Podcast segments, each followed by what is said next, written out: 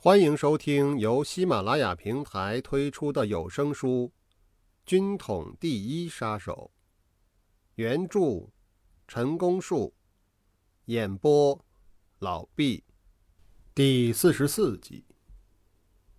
从北平到通州约四十华里，除了徒步，可以坐三轮车。我们是借了一部老爷汽车，奇怪的很，出入城门。虽有伪警及保安队驻守，可是只停下来朝车里看看就放行了，连一句话都没有盘问。如果汽车里装的全是武器弹药，不是很容易就运进城了吗？在马路上，虽然也可以看到三三两两穿军装的日本兵，可是他们却露着一副不管闲事的样子。最令人难解的是。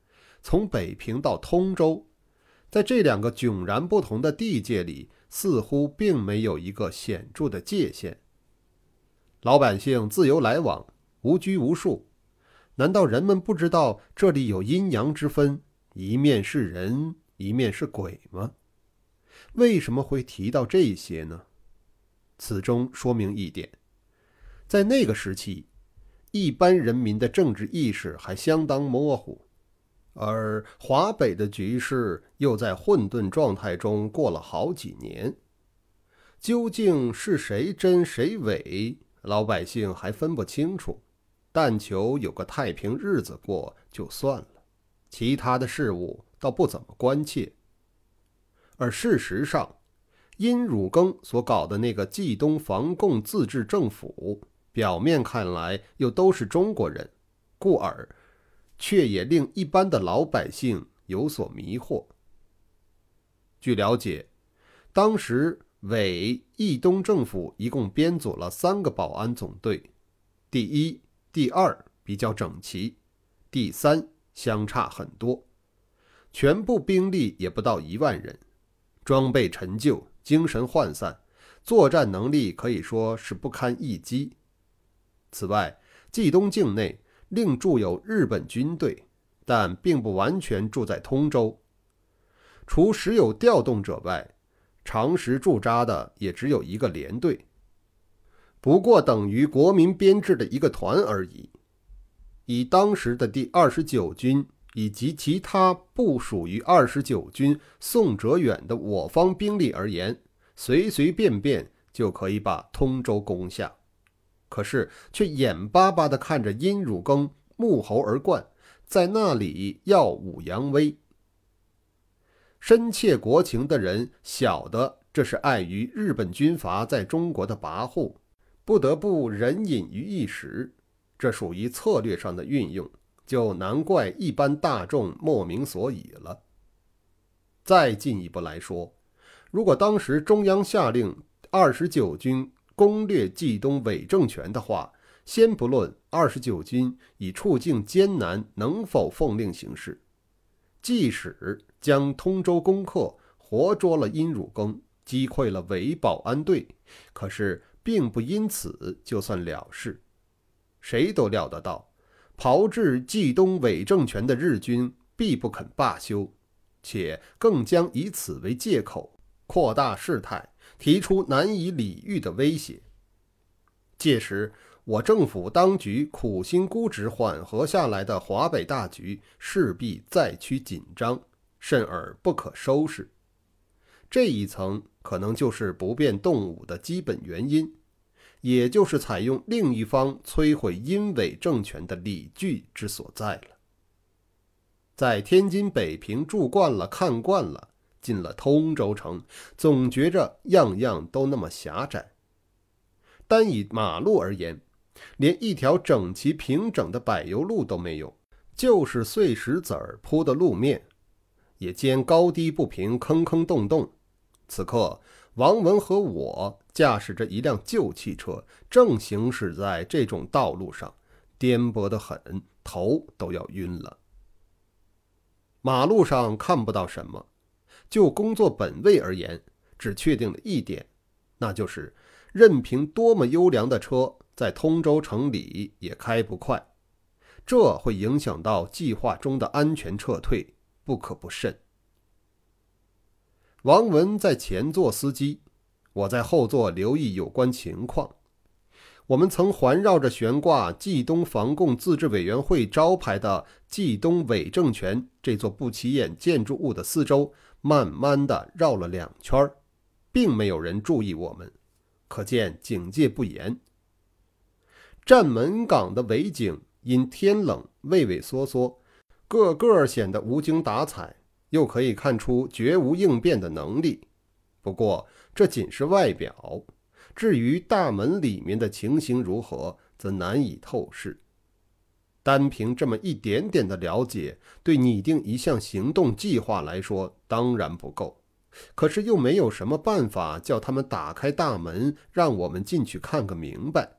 所以，我们前后到通州又来过两次。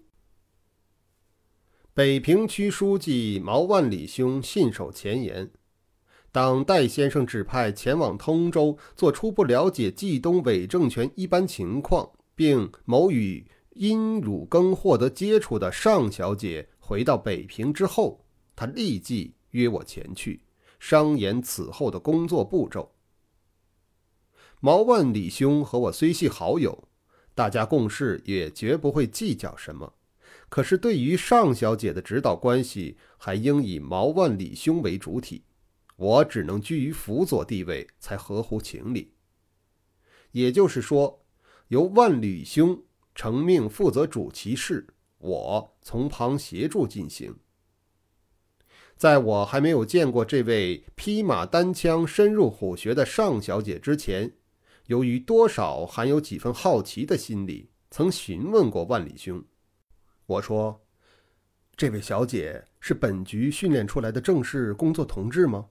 还是专为此事物色来的特殊人物，能不能多告诉我一点，也好作为提供意见的参考啊？毛万里兄回答我说：“我仅见过一两面，所知道的也非常有限。他说话带四川口音，想必是四川人，可没有问过他府上何处。看上去只有二十多岁。”属于娇小玲珑那一型的，论姿色，虽不能说风华绝代，但也不同凡俗。最吸引人的还是那股难以形容的魅力。听说她是西北某一单位驻京办事处的处长夫人，现已与夫毗离独处。至于如何识得戴先生，又如何会派他来进行制裁殷汝耕的任务？戴先生并无交代，你是知道的。戴先生从来都不会做这类说明啊。万里兄和我又谈到对尚小姐的观感，他说：“这位小姐颇有才气，说起话来不仅头头是道，而且理路分明，绝不强词夺理、胡搅蛮缠。不过从她的言谈中可以发现。”他是一个主观强、不大容易接受外来意见的人。说到对他的工作指导嘛，似乎很难为他做主张。他曾经暗示过，只要我们做他的技术支持就够了。如果为了缜密起见，对他多说几句，他反而会觉得太啰嗦了。最重要的一点是他与殷汝耕的关系究竟如何？这才是关键之所在。当然，万里兄也不会忽略这个问题。据万里兄的了解，尚小姐自称与殷汝耕是师生关系。可是殷汝耕到底在哪里教过尚小姐？尚小姐又在怎样的情况下受过教，却语焉不详？我认为，即便真是师生关系。如果目的在于策反殷某回头，则尚有可说；若是利用这种泛泛的关系，打算找机会除掉他，不是说绝无可能，总显得有些牵强。我和万里兄的看法一致，希望他与殷的关系最好是超乎师生之上的。我们所知道的尚小姐也就只有这么多了。毛万里兄邀我到北平来的第二天，约我一起去会晤尚小姐，时间在下午，地点是西郊民巷中国旅行社的楼上。到了西郊民巷，万里兄嘱咐我先在附近等一下，由他先去和尚小姐打个招呼，然后再陪我上去，或是约她出来。这也没有什么。既然多一个人和他见面，应该事先征求他的同意才对。西郊民巷是一条大街，与使馆区东郊民巷遥遥相对，但在格调上、气氛上却迥然不同。东郊民巷整洁恬静，西郊民巷却杂乱无章。我就在西郊民巷中国旅行社楼下的人行道上荡来荡去。等候万里兄下来。